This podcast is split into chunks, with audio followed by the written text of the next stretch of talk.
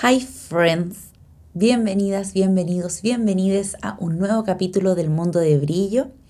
Estoy muy contenta de poder por fin volver a grabar un capítulo. Llevo dos semanas viendo así momentos, historias, cosas que era como, ah, esto en el podcast, esto en el podcast, pero literalmente no he tenido momento de sentarme a poder conversar, un momento de, de intimidad, de relajo, de reflexión, de ánimo, de energía, eh, de espacio, de relativo silencio. Em, la verdad es que sí, ha estado muy intenso el último tiempo, muy, muy, muy intenso, pero estoy muy contenta, muy feliz, muy agradecida. Em, primero que todo, la recepción del podcast. El podcast ya lleva un mes, eh, lleva como 800 escuchas en total, lo que es un montonazo para lo que alguna vez imaginé. Realmente cuando dije quiero hacer un podcast es porque me gusta hablar, básicamente. Eh, y que creo que tengo muchas cosas para contar y para compartir porque me... Hay una palabra que ha estado pulsando mucho en, en mí últimamente que es la trascendencia. Em, y creo que a través del arte es algo en lo que uno trasciende mucho, porque se trasciende a través de la obra o de lo que sea, y a mí me ha tocado pulsar en distintos formatos de creatividad, ya sea bailando, escribiendo, em, creando, dirigiendo cosas, em, trabajando, en videoclips o, cosas que quedan registradas en el audiovisual. Y mm, ahora estoy indagando en lo sonoro, que es este podcast y me tiene muy contenta, la verdad. Es un formato que me acomoda mucho, que es súper simple. Me gusta que sea tan precario, en el sentido que ando con mis microfonitos lavalier por todos lados, que entiendo que no tienen el mejor sonido o aislante de la vida, pero funciona para lo que necesito, que es comunicar, poder agarrar mis cositas sin tanto show y poder desplazarme también con ellos de forma fácil. Em, les cuento que en este momento es un día lunes, eh, son las 9 de la mañana en Santiago de Chile, en el momento en el que estoy grabando esto, y me encuentro en Santiago de Chile, eh, cosa que la verdad ya se hace un poco rara, extraña de esta sensación de estar tan yendo y viniendo constantemente. Eh, en los últimos meses no he pasado más de 3 a 4 días en distintas ciudades, o sea, estoy 3, 4 días en Santiago, 3, 4 días en distintos lugares, o 2 días, o así sucesivamente. Ha estado súper, súper intenso esto de hacer la gira pero finalmente es lo que pulsé hace más de un año, que era yo quiero bailar y viajar. Y eso es lo que estaba haciendo, incluidas vacaciones, que ese ha sido uno de los mejores regalos que me podría haber hecho y una de las mejores decisiones que podría haber tomado, la verdad. Me tiene muy, muy, muy contenta y hoy les quiero hablar desde ese lugar. Eh, antes, les quiero poner un poquito de, contexto, había anotado aquí algunas cosas para compartirles. Em, que han pasado varias cosas en el último tiempo y espero poder ir procesándolas de a poquito. Entre medio estuve de cumpleaños, ya cumplí 34, tataurina, con ascendente en Sagitario y luna en Leo. Em, y me pasaron varias cosas con eso, pero creo que eso va a ser otro capítulo. Eh, por ahora les quiero compartir un poquito cómo fue el viaje y cómo se ve gestando. Y tal como dice el título, es Europa y las palabras con C. Originalmente este capítulo se iba a llamar Europa y el cáncer, porque mi relación con Europa está muy ligada a esa palabra y a esa enfermedad. Pero eh, me di cuenta que también está ligada a otra palabra con C, que es mi cumpleaños. Porque tampoco quería como dejar en el nombre un capítulo una palabra que se me hace tan fuerte y que la verdad me, me genera pavor. A mí la palabra cáncer, si no es con el signo, como tipo signo cáncer, que es agüita maravillosa, me genera un pavor terrible porque tengo muchas experiencias muy tristes en relación a eso em, y muy poderosas y muy transformadoras. Pero voy a partir desde, voy a ir como medio fast forward en este capítulo, como yendo hacia atrás y hacia adelante. Eh, no, voy a empezar de nuevo, desde el momento en el que me encuentro. Eh, que ya les conté un poquito el contexto, estoy en esta gira, eh, ahora literalmente estoy solo este día en Santiago porque mañana parto a Perú. Voy a estar dando clases en Perú, voy a estar presentando mi obra sola. Es primera vez que salgo de alguno de mis países hogar, que les digo yo, que es México o Chile. Em, voy a un país totalmente nuevo y distinto para mí. He ido antes, eh, pude bailar ahí en los Panamericanos pasados con la Fran Valenzuela, que fue maravilloso, fue una experiencia intensísima, increíble, eh, uno de mis montajes más potentes y más favoritos de, de bailar y performar. Em, pero eh, fue solo literal cuatro días o cinco días que estuvimos en el hotel. Me tocó viajar de México a Lima, Lima, a Lima de vuelta a México. Llegó una fiebre de mierda porque fue muy estresante y a mí cuando me, me bajan las defensas me da fiebre de una, que es lo más aniquilante para mi cuerpo. Como mi cuerpo sí sabe perfectamente cómo decir, ok, I'm done, necesito parar, pa, fiebre. A mí la fiebre me, me, aniquila. Yo puedo con tos, con resfrío, con todo eso puedo lidiar, pero con la fiebre, bueno, me mata, me mata, me mata heavy. Em, bueno, en fin.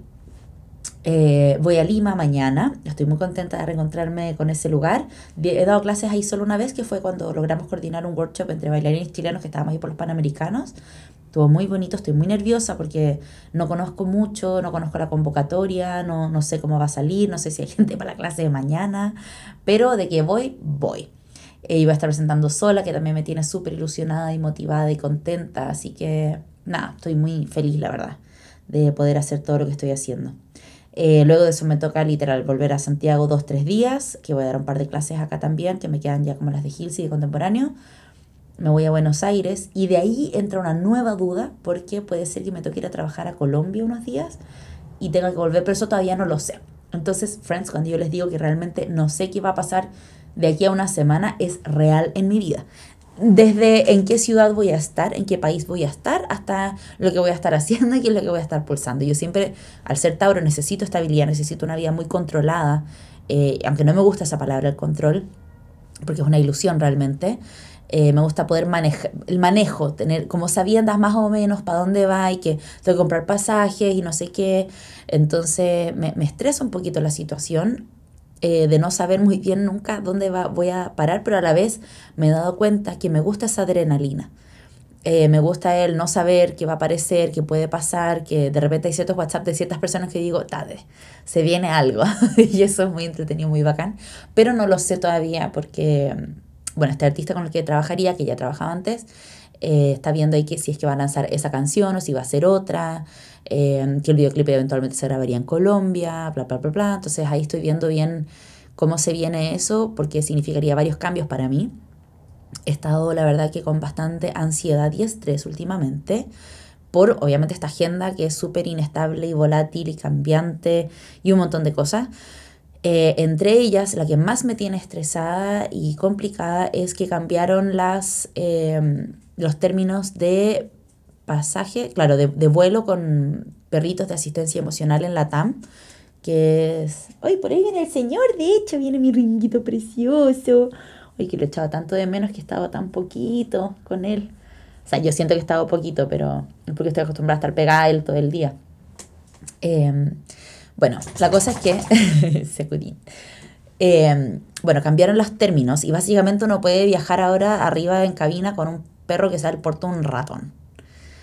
Y mi perro, que me engañaron, porque yo cuando encontré al Ringo, que algún día les voy a contar bien esa historia también, eh, lo encontré en la calle y era un poroto, o sea, el guan me cabía en la mano. Yo tengo una mano súper chica y el Ringo me cabía en una mano, si era muy chiquitito. Y me dijeron, no, pues esto va a ser un chihuahua, no sé qué. Y yo, ah, bueno, ya un chihuahua, fantástico, listo, tengo chihuahua. Y no, no tenía pinta de chihuahua. Y dije, mm, no, me tengo que hacer chihuahua. Me dijeron, no, que va a ser del porte de un chihuahua. Y yo, ah, ok, va a ser del porte de un chihuahua, listo. Y después resulta que el perro creció y creció y creció y nada, que chihuahua era la cosa, po. Era un, un quiltro, como decimos en Chile, como estas mezclas extrañísimas. Y chico, no es nada mi perro, po. No es como estos perros de bolsito de legalmente rubia que uno quiere andar trayendo. Es más, pero de, de mochila grande. eh, y nada, cambió esa situación y me tiene muy nerviosa porque yo tengo un pasaje ahora en dos semanas más para que con Ringo nos regresemos a México. Pero resulta que si cambian las condiciones, no sé qué, eso va, qué va a implicar eso para nosotros.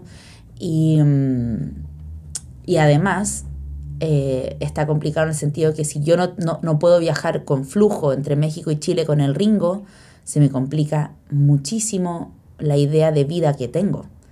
Entonces es como, oh shit, como un, como dicen en México, un parteaguas eh, de esas situaciones. Se le dice parteaguas a las cosas que, paf, como que viene así y te cambia la vida de un momento a otro. Em, y puede ser que esta situación sea un parteaguas donde van a venir varias preguntas y varias formas de cómo resolver la situación, porque a mí no me gustaría mandar al Ringo por debajo, porque creo que él tiene mucha ansiedad y yo tengo mucha ansiedad al respecto. Eh, efectivamente, el Ringo es de asistencia emocional. Em, por receta psiquiátrica Eh, porque cuando yo lo adopté, que fue en pandemia, estando sola en otro país, eh, sí desarrollé una cierta dependencia eh, con el perro a modo de hijo, de maternidad, un montón de otras cosas que es muy bonito porque la psicóloga, no, la psiquiatra que, que me trató la última vez me dijo, el Ringo es el único hilo conductor en tu vida, es lo único que aparte de comer e ir al baño haces todos los días, que es alimentarlo, pasearlo, excepto cuando estoy acá en Chile, que ahí mi mamá me ayuda con, con eso, pero cuando estamos en México, o sea, son nueve meses al año que estoy 24/7 en función del perro, o sea, de que literal organizo mi día en relación al perro, de que ya lo voy a sacar en la mañana, si yo pronto tú tengo que estar a las 9 de la mañana en un lugar y yo me demoro una hora en, entre levantarme, desayunar, eh, ducharme, salir y llegar al lugar, tengo que calcular una hora extra del día que sí o sí va para el ringo, que si voy a alcanzar a llegar a darle almuerzo, que si voy a llegar a darle cena, que si tengo este trabajo que, no sé, salgo a las 5 de la mañana, que es un rodaje y que termino a las 11 de la noche, ¿qué va a pasar con el ringo? Le tengo que dejar en la casa para que pueda hacer pipí, le dejo hartos juguetes y le dejo como tesoros escondidos de comida para que lo pase bien. He llegado a la casa a la una de la mañana y me encuentro con todo el confort, pero el papel higiénico, perdón, para la gente que no es de, de Chile. En Chile le decimos mucho las cosas por las marcas, eh, pero en este caso eh, el confort le decimos al papel higiénico. Y me encontré un papel higiénico, pero literal por toda mi casa, eh, rota, porque obviamente dejé al perro solo en un rodaje de un videoclip y agarró el confort y lo hizo mierda y un montón de otras cosas que van pasando a medida que, eh, que vamos viviendo juntos y voy tratando de coordinar esta vida tan inestable junto a él. Acá en Chile, bueno, mi mamá se hace cargo cuando no estoy, mi papá también, eh, pero cuando estoy en México estoy sola y mis amigos que han podido hacerse cargo de él, que son de plena confianza mía, ya no viven en México. Entonces, uy, me genera como un estrés bien, bien complejo. Bueno, en fin. Eh, mucho ahí que reflexionar, que preguntarme, que resolver. Eh, aprovecho de pasar el dato, yo trabajo con una agencia que se llama Pet Travel, que es la que me ayuda, me orienta, me guía, así que si alguien necesita información o ayuda con respecto a lo que es traslado de animales en avión, Pet Travel es, pero genios, o sea, tienen desde veterinarios, eh, te hacen toda la gestión, porque es muy estresante y honestamente en esas cosas prefiero como pagar. Eh, no, no, no, es demasiado estresante para mí, digo ya, el estrés vale esta plata, chao, listo.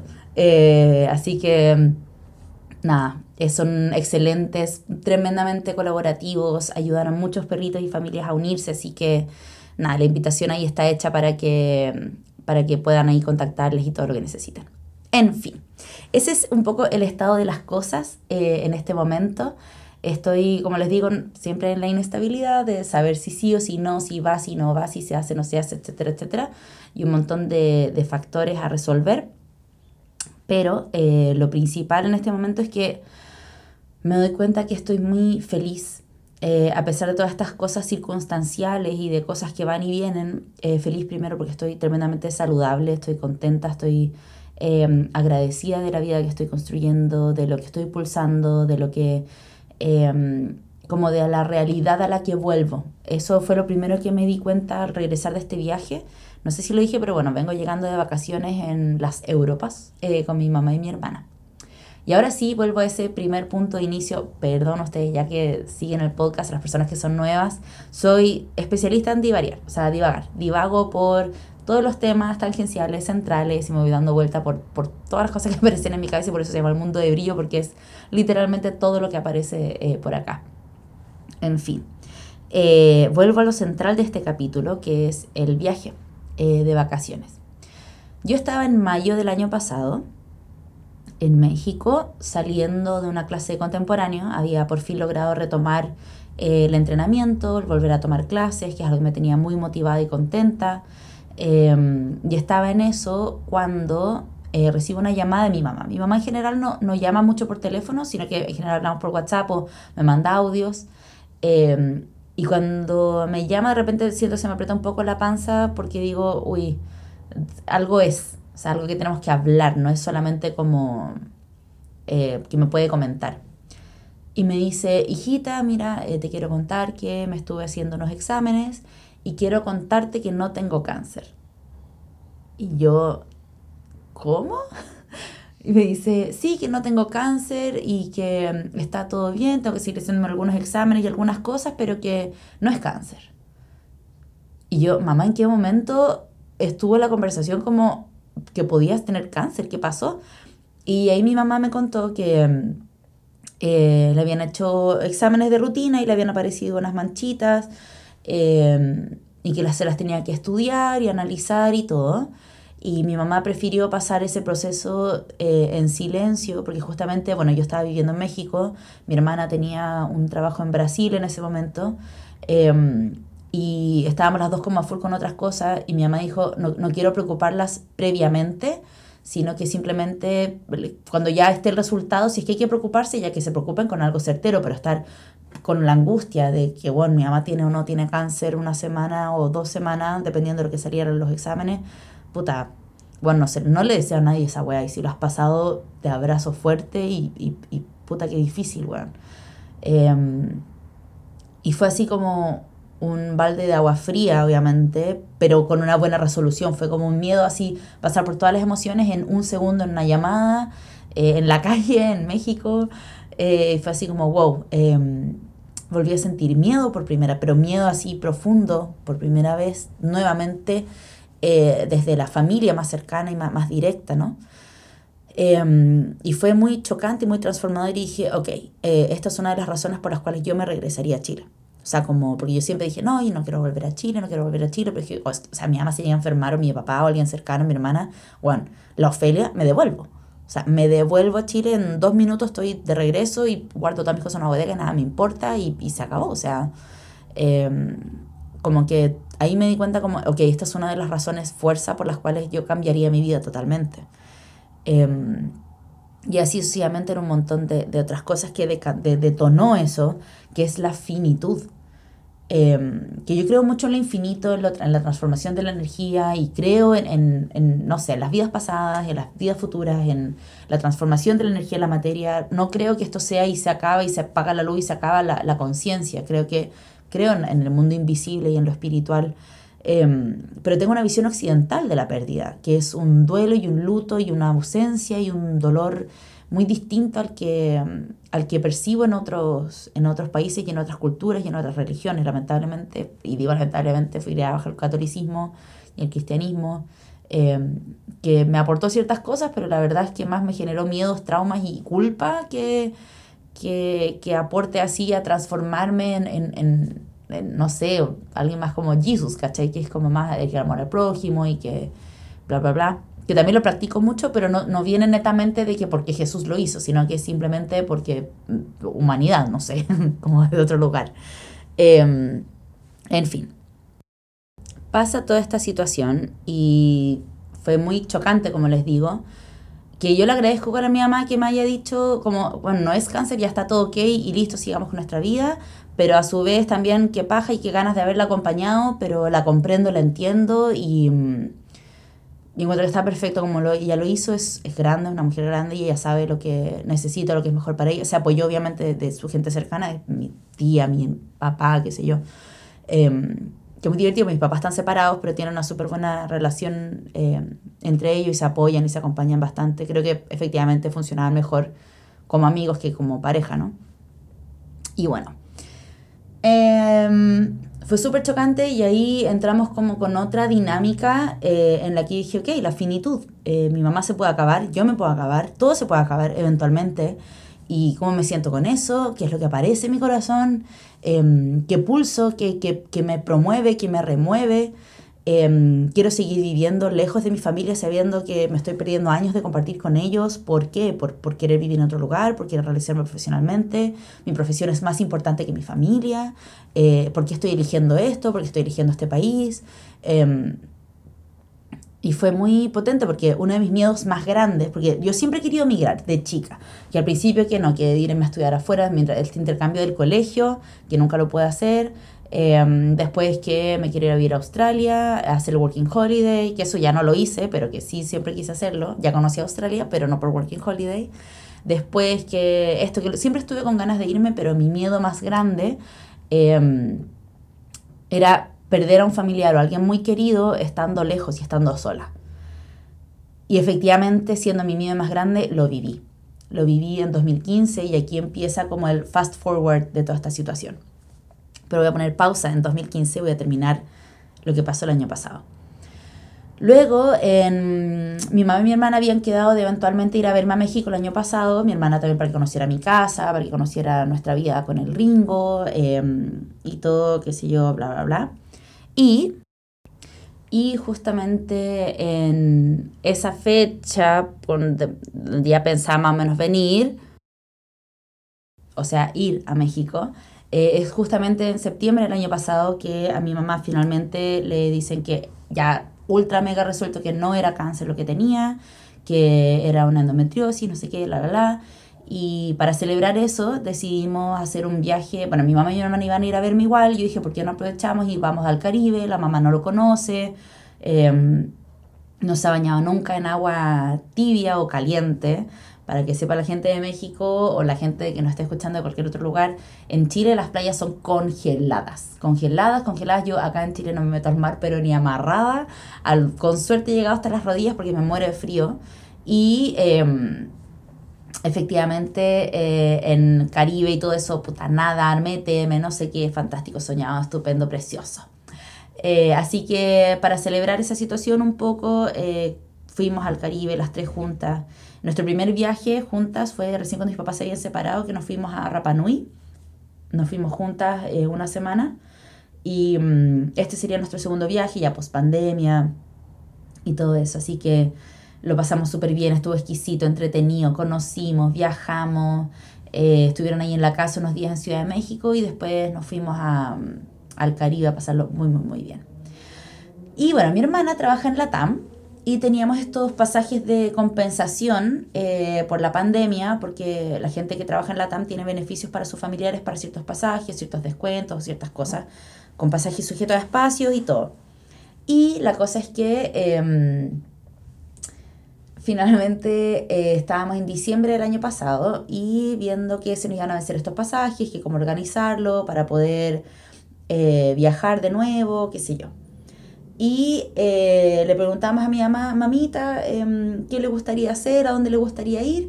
Y mi mamá se le ocurre decir que ella quiere ir a la Torre Eiffel. Y con mi hermana quedamos peinadas para atrás. Porque nosotros pensábamos, no sé, nos vamos a ir juntas a Chiloé, o a lo mejor a Argentina, o Brasil, ¿cachai? Como, o no sé, San Andrés, Colombia, alguna cosa más tranqui, pero no, mi mamá quería conocer la Torre Eiffel. Fue como, ok, ya está, vamos a conocer la Torre Eiffel.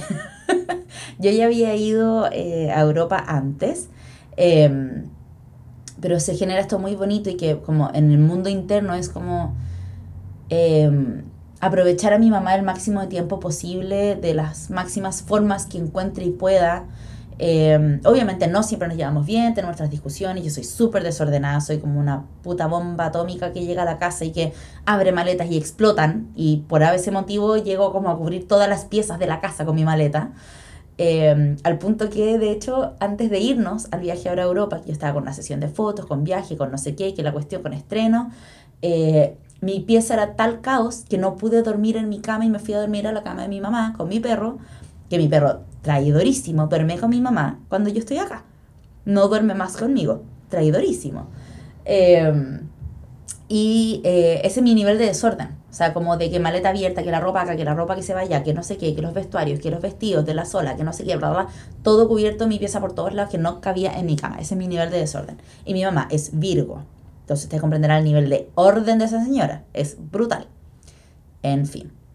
Eh, fue como un poco hacer esta situación de aprovechar a mi mamá todo el tiempo que pueda en su salud, en su forma, en sus capacidades, em, en que todavía ve, todavía escucha, todavía puede caminar. Em, y fue como, démosle, démosle y nos vamos y todo. Y por otro lado, a mí se me apretó la guata, la panza, digo, como de nervio, pero dije, uy, yo no tenía planificado económicamente este año un viaje a Europa, yo quería saldar mis deudas, eh, poder organizarme bien. Pero después dije, ¿sabéis qué? Voy a tener vida para eso, pero mi mamá es hoy.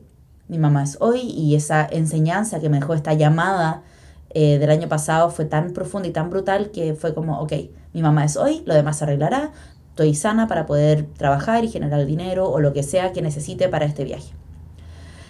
Y em, ya sabiendo que en mayo tenía que estar acá en Chile, esa situación cambió varias decisiones que iba tomando, porque yo originalmente me devolvía a mediados de febrero a México y chao chao bendiciones, y eventualmente iba a venir después en mayo, pero aparece la posibilidad de eh, hacer Hit, que es este musical, que originalmente iba a ser súper digital de mi parte, muy online en términos de montaje, pero pasó a ser mucho más presencial y que el musical lo demandaba y ellos estrenaban en mayo, entonces dije, ok, vale yo voy a entrar, voy a entrar de coreógrafa, necesito esta flexibilidad.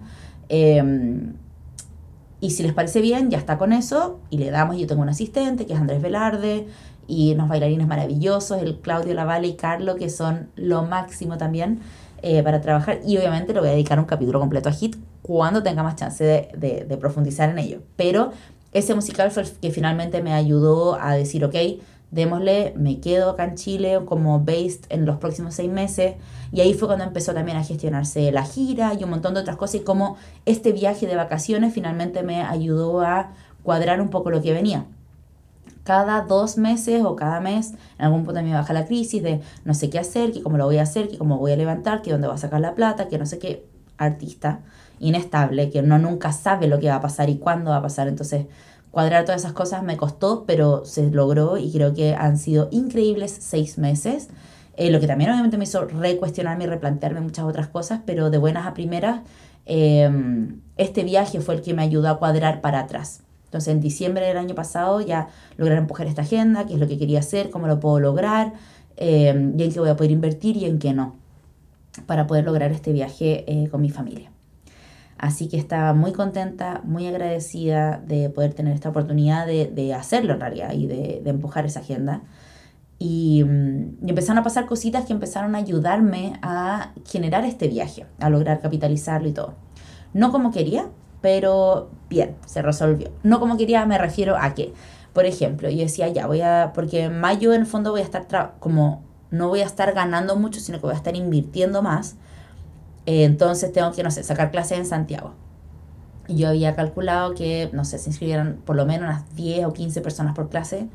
Bueno, tuve que cancelar dos clases por cero inscripción. Una clase por la que literalmente nunca nadie preguntó. Entonces fue así como, oh shit. Entonces ahí me genera otra nueva angustia y otro estrés de puta la wea, que cómo lo voy a hacer, que... Pero filo, son problemas de un poco presente slash futuro que tendré que resolver Em, pero que también me doy cuenta de la madurez desde el otro lado, que esto ya no me lo tomo personal, no digo, uy, qué malas son mis clases, o que, porque la gente no quiere tomar clases conmigo, y otras personas que tienen las clases llenas, y yo tan buena profe. Y no, es como, bueno, no, no se dio, por alguna razón la gente no conectó con esta clase, pero no tiene que ver con mi valor. Yo sé el trabajo que entrego y lo increíble que soy como profe y lo que me gusta hacer clases también. Y desde el lugar en el que lo hago, que no tiene que ver eh, con netamente ganar dinero, obviamente es uno de los objetivos de, de, trabajar, ¿no? Pero mm, me ayudó mucho a volver a cuajar y volver a entrar, ok, qué bueno estar en este lugar en el que si nadie se inscribe a mi clase, no me lo tomo personal, no lo sufro, solo lo sufre mi billetera. y nada más. Lo demás se resuelve y es tiempo para mí para poder seguir trabajando en otras cosas y seguir levantando otros proyectos, que estoy en este momento un poco también sobrepasada con la cantidad de cosas que estoy haciendo, pero me gustan tanto que no me siento abrumada eh, ni deprimida. Me encantaría que fuera más rentable en este momento, pero sé y confío y tengo la certeza de que en un futuro así va a ser o en un próximo presente, ojalá mañana, pero por ahora me funciona que saber que estoy generando cosas que me gustan y que pulsan con mi propósito para poder trabajar y vivir. Em, y este viaje, cuando ya veníamos de vuelta, yo no venía con esa sensación que suele pasar en los viajes, que es como volver a la triste realidad. No me pasa eso. Hoy en día no me pasa eso. Porque las cosas que estoy haciendo me encienden tanto el corazón que es como bacán venir de vacaciones, bacán conocer Europa, bacán, qué lindo, qué rico. Y qué bacán volver a mi casa, bueno, a la casa de mi mamá, a trabajar y saber que en un par de semanas voy a estar de vuelta en México y voy a estar en mi casa y creando lo nuevo, lo que viene para mí, qué es lo que quiero pulsar, en qué me quiero transformar. Sobre todo con estas grandes preguntas que aparecen con tener 34 años. Eh, y empiezo a mirar para atrás también un poco y digo, wow, qué hermosa vida he tenido he tenido una vida, friends, pero preciosa. O sea, realmente me doy con una piedra en los dientes de las decisiones que he tomado. No ha sido fácil, por supuesto que no. Ha tenido altos y bajos, por supuesto que sí. Pero en términos generales, he tenido una vida más feliz que la mierda. Y lo digo aquí, lo he dicho muchas veces, si yo me muero mañana, me muero muy feliz. Anda, quédense en paz y en felicidad de que, no sé, me quedan cosas pendientes, obviamente, porque siempre quiero estar haciendo cosas, soy una persona muy curiosa y me gusta hacer muchas cosas y vivir muchas experiencias. Pero en general, weón, saldadísima. O sea, estoy feliz con lo que con lo que he vivido, expectante con lo que voy a seguir viviendo y también con otra madurez y otro cuerpo y otra versión de mí misma, que es el envejecer que es que todavía dije o me escuché diciendo, no, si la carrera de los bailarines dura hasta los 35, más o menos en general, como a nivel interpretativo, un montón de cosas. Viejo, a mí me queda un año para eso. Y me siento, pero fresca y abundante y vibrante y, y potente y muy creativa y ya con una forma en la que logro conectar con tantas otras cosas tan distintas de hace 10 años, cuando se supone que uno está entre comillas en el pic de una carrera de danza, que es entre los 25 y los 30, que tienes entre la madurez, la experiencia y, y más vida laboral. Yo me siento que me falta un montón de cosas por hacer y por otro lado de nuevo entra la pregunta, ¿y la maternidad cuándo entonces? Y charla y empieza como toda esa crisis para atrás, que me llevan nuevamente entonces ahora al punto del 2015. 2015 y ahora comienzo con la, las palabras con C. Vamos ahora al, al título de este capítulo. Mi mejor amigo, Mauro, era una persona maravillosa que nos conocimos como a los 15 años. Em, y él era el mejor amigo del niño que me gustaba en ese momento, que eh, fue mi primer beso, no Mauro, el amigo fue mi primer beso y fue mi gran amor de la vida como por 10 años básicamente y que fui a su matrimonio hace un par de semanas eh, y que actualmente es uno de mis mejores amigos también, o sea, no, no, no, no trascendió hacia otra forma la relación, pero él, el rucio, eh, me regaló al Mauro, que era su mejor amigo. Y nos hicimos muy amigos los tres, muy, muy, muy amigos los tres, y compartimos mucha vida. El Mauro era, yo no invitaba amigas de vacaciones, yo me iba con el Mauro de vacaciones. Me lo llevaba a Bichuquén, eh, salíamos juntos, carreteábamos juntos y una de las lecciones más lindas, que, que, tantas lecciones lindas que me dejó, pero que me acuerdo patente, que ese verano, yo tenía un amor de verano que me gustaba mucho y que obviamente no me daba pelota. Y fuimos a una disco y bailamos, yo quería bailar con él y el guano no quería bailar conmigo. Y yo insistía en el fondo porque Tauro, y el Mauro se da vuelta y me dice, no, no le pidas más, se acabó, tú vas a bailar conmigo. Yo le decía, pero es que Mauro, yo no quiero bailar contigo, yo quiero bailar con él.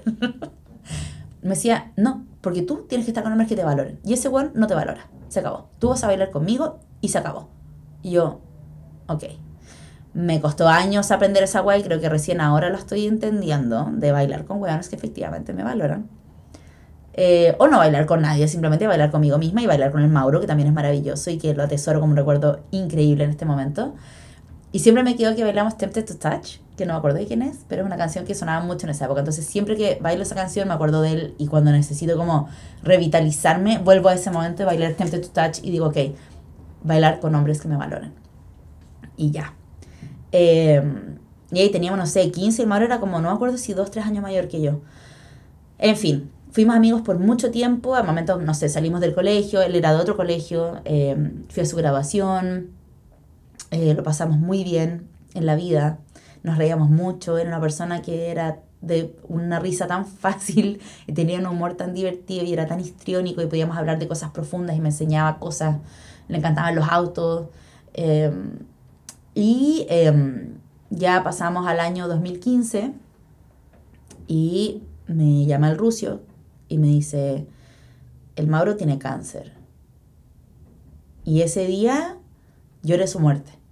Lloré su muerte destruida, eh, no sabiendo qué hacer, cancelé todo ese día, me fui directamente al hospital, eh, estaba su polola, la Beli, y mm, lo vi y le dije, bueno, ¿qué mierda? ¿Qué pasa? Y me dice, mm, nada, tengo cáncer y tenía cáncer testicular y pulmonar. Entonces no se sabía si entre medio había una metástasis frutal de todo el cuerpo o eran literalmente que le dio cáncer en dos lugares a la vez. Em, y fue conche su madre ya listo, estamos. Eh, finalmente eran dos cánceres paralelos eh, se trataron en el sistema público y mm, para mí fue una tremenda lección de vida. El ruso en ese momento estaba en, Australia, llegó después y mm, esta historia la hemos hablado 80 veces con él, mil veces y hemos revivido los momentos, puta. Sabemos que estamos viviendo por dos. Que yo, hace mucho tiempo que ya vengo diciendo esto, yo vivo por mí y vivo por el Mauro. Em, todo lo que hago se lo dedico a mi negro hermoso. Y, y en una de las conversaciones que tuvimos con el Mauro en el hospital, eh, me dice, em, o sea, estamos conversando, no me acuerdo de qué puntualmente, y me dice, mira, yo a mí ya me sacaron, medio, ya habían pasado un tiempo, ya estaba con sus operaciones y sus cosas, y me dice, mira, yo saliendo era skater, le gustaba la pelota, era bullanguero, era de la U igual que yo, eh, al estadio juntos, eh, sí, yo iba al estadio a gritar por la U. Siempre fui futbolera de chica, de hecho yo quería ser futbolista, pero mi mamá dijo que no, y me metió a clases de ballet. Y bueno, la historia es esta. Em, bueno, bla, bla, bla, bla. Y me dice, eh, yo, a pesar de todo, ya nunca voy a poder volver a ser el mismo. O sea, no voy a poder andar en skate como andaba, no voy a poder jugar a la pelota. Bueno, me cuesta lavarme los dientes, que es una wea básica. Em, nunca voy a volver a ser el mismo. Y esa conversación me hizo mierda. Y me dice, ya, quiero que me digas ahora todo lo que tú quieres hacer en la vida. Yo le dije, em, ya me quiero teñir el pelo, que eso no lo había hecho hasta ese momento. Me quiero teñir el pelo, quiero viajar a Europa, quiero tener un perrito, quiero irme a vivir sola. Em, y creo que eso fue principalmente. Y quiero tatuarme.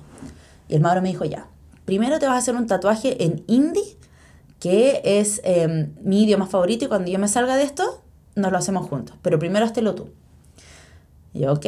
Y me tatuó efectivamente Here Comes the Sun, que es nuestra canción. Cuando él tenía quimio, yo se la mandaba y cuando yo tenía estrenos o cosas importantes, él me la mandaba. Y tengo un tatuaje en el brazo que dice Here Comes the Sun en hindi, que es eh, en honor a él. Y em, me dijo, bueno, tú vas a tener que hacer todas esas cosas y me lo tienes que prometer. Me tienes que prometer que tú vas a cumplir todos los sueños que tengas en la vida. Todos. Y se lo prometí.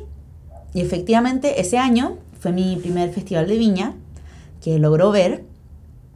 Em, después de ese festival de viña me compré el pasaje a Europa y dije ya, como en teoría yo era bueno, bailarina y en esa época eh, tener el pelo teñido te hacía estar en castings difíciles, la gente no te contrataba tanto, no se usaba tanto. Estoy hablando hace ocho años atrás, en Santiago de Chile. y mm, le dije ya, me va a teñir el pelo como antes de irme a Europa y me voy el día de mi cumpleaños. Como regalo de cumpleaños me va a regalar un viaje a Europa sola. Y me voy a ir un mes y medio y voy a recorrer 15 ciudades y lo voy a dar todo y más. Y me dice, ya amiga, total, listo, está ahí. Y en eso, eh, en la, entre el Festival de Viña que había sido en febrero y mayo, que era mi viaje, Mauro empezó a, a bajar. Eh, y que el cáncer que tenía los pulmones finalmente había trepado. Y mm, fuimos a comer, me acuerdo, logró conocer mi casa, mi departamento, ya estaba peladito, sin cejas, nada, con su gorrito de lana. Y mm, esta parte es muy difícil de, contar. Y mm, nos vimos el día de mi cumpleaños. Eh, un día antes creo que me teñí el pelo, le mandé una foto y le dije ya, que me tiñe el pelo. Me dijo, te queda hermoso. que lata no poder verte en vivo porque sé que te vas mañana, pero mañana estás de cumpleaños, así que mañana te voy a llamar. Yo ya. Y el 11 de mayo del 2015 fue mm, la última vez que hablamos por teléfono. Que me llamó para mi cumpleaños, para desearme suerte en el viaje. Y. Uy, mm, qué fuerte seguir. Lo, lo, voy a llorar siempre. A este lo voy a llorar siempre y voy a llorar cada vez que hablo de él. Eh, sobria y borracha. Y mm, empecé mi viaje muy la sensación de vivir el presente. Y en eso me abre el Rusia y me dice, yo estaba ya en segunda ciudad, estaba en Barcelona, iba viajando a Sevilla. Y me dice, Brillo, el Mauro cayó en coma. Eh, no sabemos si va a despertar. Y yo, conche su madre. Que hecha mierda, obviamente. Por suerte, justo eh, llegaba a la casa de una amiga en, en Sevilla Perdón, friends, tuve que parar un poco porque realmente esta parte es muy sensible para mí, me genera mucho llanto, entonces no puedo hablar mucho. Así que ahí hay un pequeño corte de lo que viene. Y mm, bueno, justo llegué a esta casa de mi amiga en Sevilla, por suerte, y pasé como esas noches un poco más en familia, un poco más eh, contenida. Y de Sevilla pasaba por Barcelona, me iba a París, estuve en París, em, donde me encontré con otra amiga chilena. No, al revés. Me fui directo de Barcelona, pasé por Barcelona y tomé el tren de Barcelona a Londres. O París-Londres. Bueno, no me acuerdo, en fin. En algún punto de ese viaje, que ya está medio borroso al parecer, eh, ya iba llegando a Londres. Em, y unos días antes en Barcelona, el ruso me dice, Brillo, voy a pasar a verlo. Porfa, trata de estar conectada a esta hora para poder ponértelo al teléfono. No sé si escucha, no sé si nos entiende, pero por último, para que le puedas hablar. Así que le hablé, lo llamé estando en Barcelona, en un mirador precioso. Em, y días después llegó a Londres, que Londres era mi ciudad más soñada y es donde le dije, me sueño conocer Londres. Me dijo, bueno, pero anda, ¿qué estáis esperando? O sea, la vida es hoy, el tiempo es lo único que, que no se compra. Es lo único que no va a cambiar, es lo único que no va a retroceder. O sea, esto va solo para adelante. Y depende de ti lo que hagas con tu tiempo y con tu día y con tu vida y con lo que tú quieras hacer. Y mm, llegando a Londres, literalmente me bajo el tren y el ruso nos avisa en un grupo que ya habíamos armado de varios amigos para, para estar como en comunicación y que el ruso no tuviera que estar repitiendo a todos eh, cómo iba la cosa, que el Mauro ya se había ido. Y me acuerdo que me bajé el tren, hecha concha, concha, me senté en un café, me pedí un chocolate caliente y lloraba, lloraba, lloraba, lloraba, lloraba, lloraba. Le avisé a mi familia, en Londres, por suerte, también me encontré con un primo, pero que él estaba en Oxford y que iba a llegar en la tarde, en la noche. Y mmm, ahí logré viajar eh, por Londres, darme vuelta. Eh, y le hice.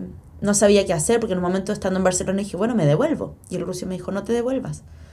El Mauro antes me pidió que si algo le pasaba, que te dijera que tú tenías que terminar el viaje. Yo, ok, voy a terminar el viaje. Y volvió una sensación de finitud. De la vida se acaba. De la, en, esta, en este plano el Mauro ya no está.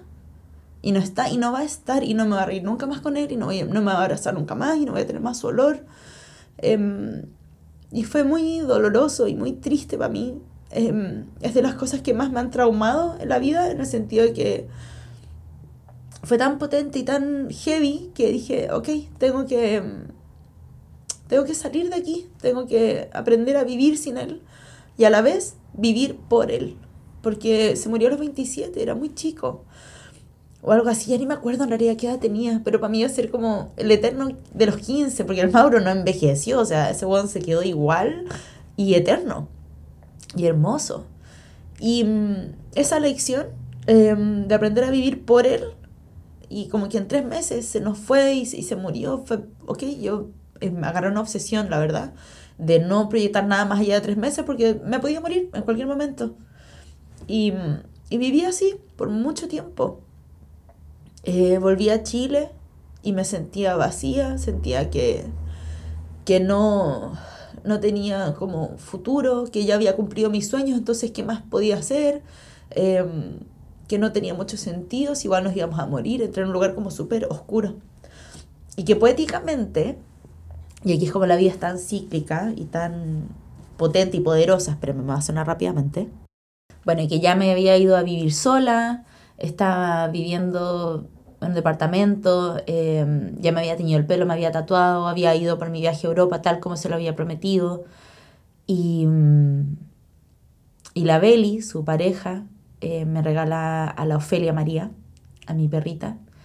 Eh, que llegó como un salvavidas maravilloso y que poéticamente entré a trabajar a Cultura Capital, que es la misma productora con la que trabajo ahora para el musical Hit y que también en ese momento coreografía el musical de los 80. Cultura Capital ha hecho muchos musicales de distintos estilos. Aprovecho de decir que siempre he querido trabajar en algo de los Beatles, debo decirlo, pero no me ha tocado. Y mm, me tocó trabajar con, con las chicas, con la José Fibelkorn, que las conocía todas en, en, esa época, que fue hermoso, que coreografiamos con Eliana en ese momento y yo estuve de intérprete y, y co-coreógrafa en ese proyecto. Y ese proyecto fue mi salvavidas en ese momento, de volver a trabajar, de volver a comprender lo que estaba haciendo, de reenamorarme de la vida. Elian me decía, amiga, tienes que escribir nuevos sueños, ver qué es lo que quieres hacer. Y um, de ahí nace mi primera obra, que es Solo Shots, que es sobre este viaje a Europa, que fue mi primera vez viajando sola. Eh, las primeras veces que me dijeron, eh, pero y, y, mujer, ibas a viajar sola si es tan peligroso. Y me pasaron muchas cosas en ese viaje y creo que voy a hacer un capítulo especial de ese viaje eh, porque ya se me está acabando el tiempo y me tengo que ir a duchar porque me tengo que ir a dar clase. Em, pero fue eso, fue súper potente, fue súper removedor. Em, y el Mauro, con su cáncer, me trae esta sensación de finitud, de viaje, y me vuelvo a encontrar trabajando con Cultura Capital y viajando a Europa años después, em, reencontrándome con ese continente que lo viví tan intenso y tan en soledad y desde el duelo, y mm, que me llevó a crear mi primera obra, que me llevó a conectar con el biodrama, que es finalmente mi investigación artística y creativa, que pulso hasta el día de hoy. Em, yo todo, mi libro está dedicado al Mauro. Si, si tienes mi libro, 100 días cuerpo, ve a la primera página, ahí está eh, la dedicatoria. Comento algunas cosas de él en el libro, pero no profundizo mucho. Y, mm, y actualmente, como les decía, me encuentro con un nuevo estreno, con un nuevo biodrama, trabajando nuevamente con Cultura Capital, estrenando Hit, nueva música de los 80 y viajando nuevamente a Europa, igual que en esa época. Igual que en esa época. O sea, es, todo un ciclo totalmente nuevo y de nuevo y redescubrirme en esta versión de 34 años, que en mi cumpleaños siempre me acuerdo, que fue la última vez que hablamos.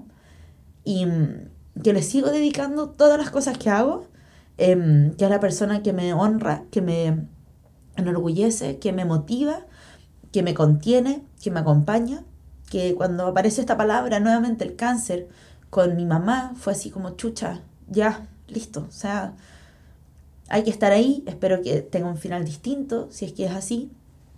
Por suerte no fue cáncer lo de mi mamá. Y a mis 34 años pasó mi cumpleaños en París con mi mamá, con mi hermana, disfrutando de la vida, con su intensidad, con sus pormenores, con sus maravillas. O sea, mi niña interna, imagínate, hasta yo de 5 años, hija de Disney, Úrsula en la vida real, em, pasar mis 34 años en Disney, o sea, es puta, siendo regalo, ¿cachai? O sea, ¿cómo les explico em, mi, mi, pulsión interna, mi amor por la vida, mi, mi fascinación con descubrir, con la curiosidad. Y ese constante de, bueno, no hay mañana, pico. O sea, como decimos en Chile, pico. O sea, da lo mismo, ya no hay, no hay mañana. La vida es realmente hoy. Y esa sensación de finitud, con estas dos palabras con C, de, entre ciclo, cumpleaños em, y cáncer. Esas tres palabras son las que finalmente siempre me han conectado con viajes a Europa. Espero que la próxima vez que vaya a Europa no tenga que ver con el cáncer, la verdad. Pero mm, tiene esa conexión de, que, puta, mi mamá no tiene cáncer, que bueno, va a seguir viviendo, está sana, está viva, está funcional, puede vivir, puede disfrutar. Vámonos a Europa. Vámonos a pasar las vacaciones allá juntas, a generar recuerdos, memorias, porque la vida es hoy, friends. No es mañana, es hoy. Y mm, a la vez el cumpleaños y los ciclos, que a mí me encanta celebrar, yo soy, pero los cumpleaños para mí son bombo y platillo y van a ir en otro capítulo, porque yo sí que es una guapa para que soy buena para celebrar los cumpleaños. Y este fue, pero, weón, pomposísimo, pomposísimo. Estoy en llamas, feliz, contenta. Em, y de estar reviviendo el ciclo, como les decía, desde una madurez con un aprendizaje tan profundo y tan distinto, em, donde sí debo decir que tengo una sensación de urgencia nuevamente de, ya, y tengo que hacerlo todo antes de morirme, tengo que hacerlo todo, tengo que vivirlo todo, quiero vivirlo todo antes de morirme. Em, y a pesar de eso, y esa señal y ese aprendizaje que me dio el Mauro de la vida es hoy, el tiempo no se retrocede y no se compra, puta, es mi ley de vida. Por eso soy tan intensa y vivo todo tan intenso y, quiero hacerlo todo y curiosear todo y expandirme lo más posible porque también ascendente en Sagitario. Eh, y ahora Júpiter entra, eh, no, me acuerdo bien con el movimiento actual, pero entra Júpiter, que es de la expansión, el planeta de la expansión, entra en Tauro o algo así, significa que se viene buena racha para mí. Eh, espero, me la, me la merezco. así que eso, friends, eso, eso ha sido para mí Europa. Europa es vivir mi miedo más grande, que era perder a alguien que amo, y eso me dio la fortaleza para años después poder migrar y saber que estoy, que sobrevivo a esa pérdida. que sobrevivió a esa pérdida y que soy capaz de transformarla. Y este pelo rosado y estos tatuajes y este cuerpo y ser bailarina y cumplir sueños viene de algo mucho más profundo que simplemente a nivel profesional o, familiar, sino que es por el Mauro. Para que sepan que todo lo que hago en la vida lo hago por dos, lo hago por mí, lo hago por él. Em, y que siempre ha sido mi gran protector y todas las cosas que me pasan se las agradezco a él em, y se las dedico a él. Así que eso, creo que les hago la invitación a que se pregunten hoy em, cuáles son esos sueños, cuáles son esas promesas que le harían ustedes a su amigo Mauro que, que ya no las va a poder cumplir por ustedes. ¿Qué es lo que les gustaría hacer en la vida? Que si están impulsando esa dirección. Y si no es así, invitarles a que no se abrumen. A que si bien la sensación, hay un lado de finitud y por otro lado está la infinitud, lo infinito. Y que somos seres infinitos, capaces, mortales e inmortales. Como ustedes inmortalizan esta vida mortal cómo tomar lo abstracto y traerlo a lo concreto, cómo hacen su magia. Em, si supieran que les quedan, no sé, tres meses de vida, ¿qué harían? ¿A qué se dedicarían? ¿Qué sueños vienen? ¿Qué es lo que quieren pulsar desde un lugar sano? Porque yo en algún minuto sí me obsesioné mucho y tenía esa sensación de urgencia, de que no tenía más tiempo porque me podía morir en cualquier momento. Y efectivamente sí, pero hoy no es desde ese lugar en el que, en el que me muevo, sino que es del valor al tiempo vital. ¿A qué le voy a invertir tiempo que no va a volver? Inclusive, y que en algún minuto me, me, generó un contraste con el tema del cansancio, del descanso, es como, no, no puedo descansar porque voy a descansar cuando me muera. Y no es así. Hoy hay días en los que aprovecho esa pulsión de descanso, de poder dormir, de pasar todo el día acostada viendo series, em, y otros días en los que estoy súper ejecutiva y súper proactiva y súper productiva en otros aspectos. Pero aprender a aprovechar los días y el tiempo vital de la forma en la que ustedes quieran a qué le quieren invertir energía, a qué le quieren invertir atención, en qué van a invertir su tiempo, em, sus días, de qué se nutren. Creo que esas preguntas son las que a, mí finalmente y muchos años después me deja el Mauro, que se acerca su cumpleaños y su aniversario de muerte. Y su muerte fue vida para mí. Eso es lo que él me regaló. Su muerte fue vida para mí. Y la vivo por él, la vivo con él, y mm, eso, friends. Es un capítulo muy sensible, lo siento, eh, pero eso para mí es Europa y las palabras con C. Ciclo, cumpleaños y cáncer. Y cómo esas tres palabras se combinan y se conjugan y me hacen ser quien soy también. Y pulsar las decisiones que tomo desde un lugar muy pasional y muy intuitivo y muy poco, quizás organizado, poco eh, ¿cómo se dice? Cuando la gente piensa bien las cosas antes de hacerlas. que no es mi caso, yo me tiro nomás. Soy ese, ese tipo de, de, persona. No sé si está bien, si está mal, pero es, y algunas veces me funciona y a veces me sale el tiro por la culata. Pero lo vivo, lo vivo y estoy ya muy acostumbrada a equivocarme. Y que esa equivocación es una nueva creación y me abre un nuevo camino. O ese dolor se transforma en un nuevo aprendizaje y como se va pulsando y va creciendo. Así que Amigo Mauro querido, sigo cumpliendo sueños, sigo viviendo por ti y sigo siendo la que conociste. Así que nos veremos en sueños, nos veremos en canciones, porque eso también hace el Mauro, se me aparecen canciones. Cuando no estoy bien o algo, escucho Here Comes the Sun o Retrograde de James Blake, que es la canción que bailaba en el solo en honor a su muerte, em, que es la canción que escuché cuando me bajé del tren en, en Londres y que decía, ahora estás sola y ahora vas a tener que demostrar de lo que estás hecha. Así que eso, eso, friends, un capítulo al parecer bien potente, bien poderoso. Eh, coméntenme qué les parece. Tengo varios capítulos anotaditos de cositas que les quiero contar. Nada obviamente ha salido tal como yo quería en realidad, pero ha salido mucho mejor y mucho más honesto y mucho más genuino. No era quizás como tenía pensado este capítulo tampoco, pero espero como siempre que les haya hecho compañía, que es lo que busco. Somos almas solas que nos buscamos acompañar. Un besito y hasta la próxima.